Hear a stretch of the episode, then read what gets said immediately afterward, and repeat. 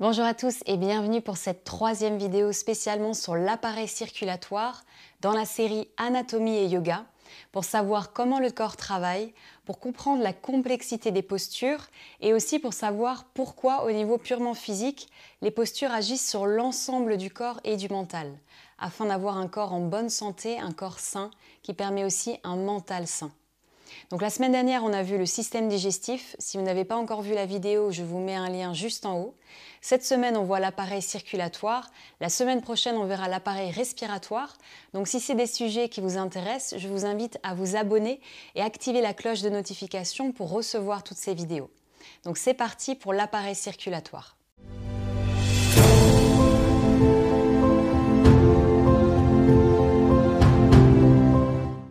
Après avoir été digérée, la nourriture va être distribuée dans tout l'organisme grâce à l'appareil circulatoire. Chacune des cellules constituant le corps dépend pour sa survie d'un apport constant d'oxygène, de nutriments et d'autres substances indispensables ainsi que permettre l'élimination de ces déchets.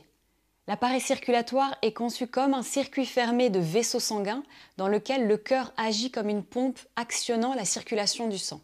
Ceci fut pour la première fois démontré par William Harvey au début du XVIIe siècle. Le cœur est un muscle composé de quatre chambres de la taille d'un point. Il se localise approximativement au centre de la poitrine, légèrement à gauche. Il est constitué de deux chambres supérieures, les oreillettes, qui reçoivent le sang, et de deux chambres inférieures aux parois épaisses, les ventricules, qui pompent le sang pour le rejeter à l'extérieur du cœur. Entre les deux se trouve une valvule qui empêche le sang de remonter. À l'intérieur de l'oreillette droite se trouve un tissu de muscles spécialisé, le pacemaker, qui est à l'origine des battements cardiaques, qui vont ensuite s'étendre dans un mouvement de vague à l'ensemble du cœur. Les cellules du tissu cardiaque sont alimentées par les artères coronaires. Si l'une d'entre elles se trouve obturée par un caillot, comme dans la thrombose coronaire, les cellules se retrouvent privées d'oxygène et de nutriments et peuvent occasionner la mort. Les côtés droit et gauche du cœur fonctionnent comme deux pompes séparées. Le côté droit pompe le sang des poumons, circulation pulmonaire, et le côté gauche pompe le sang du reste du corps, circulation systémique. Les artères. Ce sont de gros vaisseaux sanguins qui transportent le sang oxygéné vers les zones du corps. Elles sont constituées de fibres élastiques formant une paroi épaisse. Elles possèdent aussi une couche de muscles involontaires qui contrôlent la taille de leur diamètre. Chez les personnes âgées, les parois perdent parfois de leur élasticité, provoquant un durcissement artériel, l'artériosclérose. Les veines.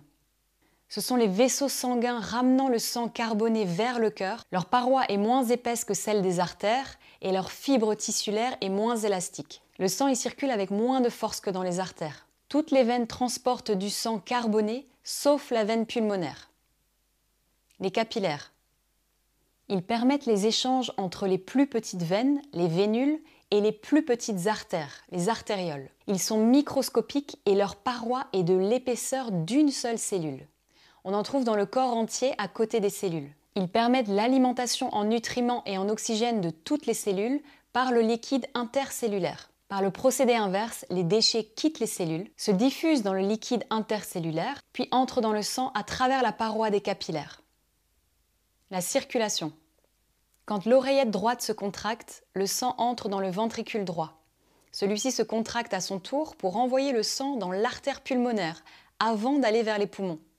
Le sang entre alors dans les capillaires entourant les alvéoles pulmonaires. L'oxygène est absorbé par les parois des capillaires et le gaz carbonique et l'eau sont rejetés. Le sang rouge oxygéné retourne au cœur par les veines pulmonaires et arrive dans l'oreillette gauche qui se contracte pour le faire descendre dans le ventricule gauche. Ce dernier, en se contractant, envoie le sang dans l'aorte qui va le transporter dans le corps entier, excepté les poumons. L'aorte se divise en artères qui vont irriguer les différentes parties du corps avec tout un réseau d'artérioles qui elles-mêmes se divisent en capillaires. L'oxygène et les nutriments du sang entrent dans les cellules par la lymphe. L'oxyde de carbone et les déchets s'éliminent des cellules à travers le réseau des capillaires qui s'unifient en vénules puis en veines.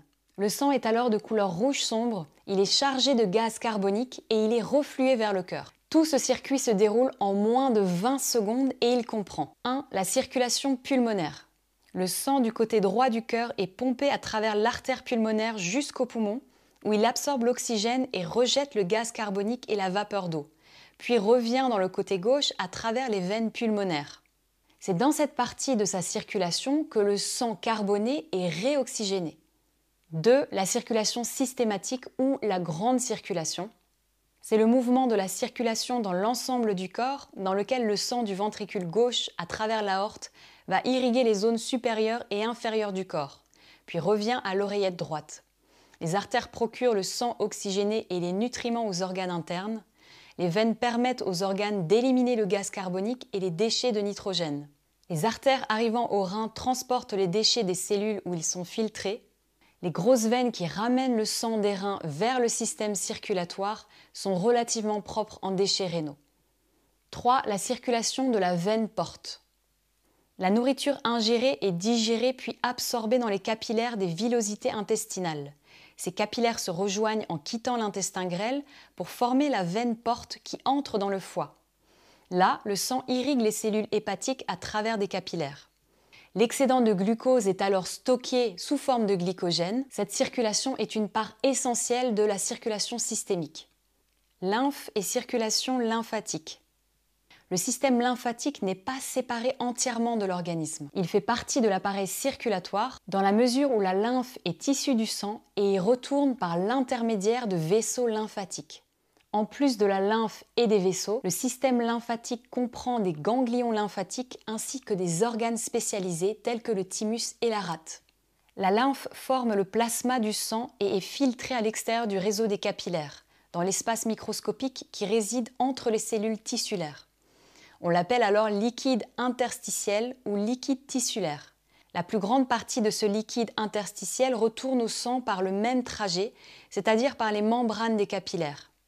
Le reste entre dans de petits capillaires lymphatiques pour devenir la lymphe. Elle revient dans le sang par le système veineux situé dans la région du cou. La lymphe permet le retour du liquide tissulaire, des protéines, des graisses et d'autres substances vers la circulation générale.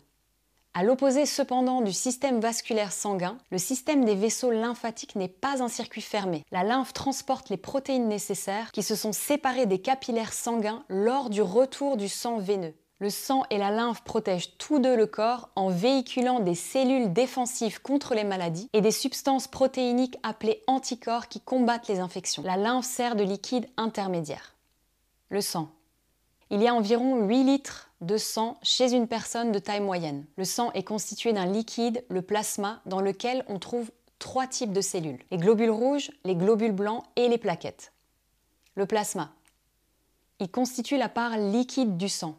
Il est de couleur jaune paille. Il est composé d'eau à 90% et comprend des nutriments dissous tels que glucose, aminoacides, acides gras, sel et vitamines, des déchets, des anticorps, des hormones, des enzymes respiratoires et du fibrogène. Les globules rouges. La plupart des cellules du sang sont des globules rouges. Elles servent à transporter l'oxygène. Les globules rouges ou érythrocytes sont si petits qu'on en compte 5 millions par millimètre cube. Ils sont si nombreux qu'ils donnent au sang cette fameuse couleur rouge. Sans eux, le sang apparaîtrait de couleur jaune pâle. Ce sont des cellules arrondies de forme concave. Ils contiennent une protéine, l'hémoglobine, qui leur donne leur couleur. Lorsque le sang arrive au poumon, l'oxygène de l'air se combine à l'hémoglobine pour former de l'oxyhémoglobine. Au cours du déplacement des globules rouges au travers le corps, ils diffusent l'oxygène aux cellules. Les globules rouges naissent dans la moelle des os, ils perdent leur noyau en entrant dans le système sanguin et il a été découvert récemment qu'ils étaient actifs durant 4 mois. Les globules rouges anciens sont absorbés par le foie et la rate. La rate est aussi un lieu de stockage pour les globules rouges actifs et en cas de besoin du système circulatoire, elle procure par contraction interne le surplus de globules rouges nécessaires. L'élément fer est indispensable pour la formation de l'hémoglobine. S'il vient à manquer dans l'alimentation, il apparaît alors une forme de faiblesse, l'anémie, car il n'y a plus alors suffisamment de globules rouges pour acheminer l'oxygène au tissu. La vitamine B12 peut aussi se révéler intéressante en cas de traitement d'anémie. Les globules blancs.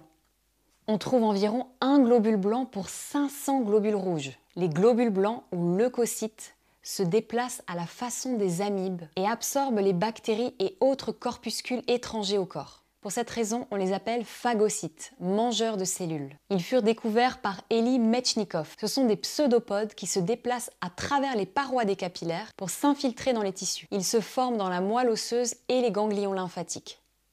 Les plaquettes. Elles sont encore plus petites que les globules rouges. Elles jouent un rôle important pour démarrer la série de réactions qui entraîneront la coagulation. La maladie concernant l'incapacité du sang à se coaguler s'appelle l'hémophilie. Les groupes sanguins. Bien que chez tous les individus le sang soit composé par les mêmes éléments, le plasma et les trois types de cellules, il existe des variations chimiques selon les personnes.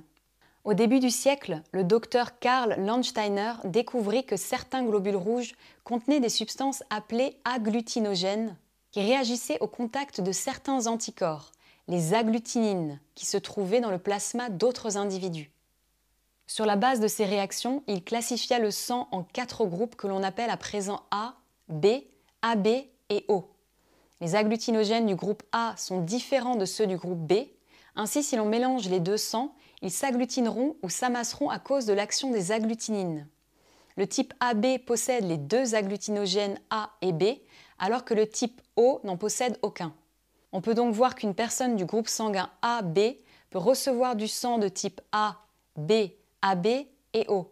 Dans la mesure où le groupe O ne possède aucun agglutinogène, il est considéré comme donneur universel puisqu'il peut donner à tous les autres groupes sanguins. Voilà maintenant pour cette partie sur l'appareil circulatoire. La semaine prochaine, je vous donne rendez-vous pour discuter de l'appareil respiratoire. Si la vidéo vous a plu, je vous invite à cliquer j'aime, à vous abonner, à mettre un petit commentaire, ça fait toujours plaisir. Je vous dis un grand merci et à bientôt pour une prochaine vidéo. En attendant, prenez bien soin de vous et de tous les êtres. Telle est la voie du yoga.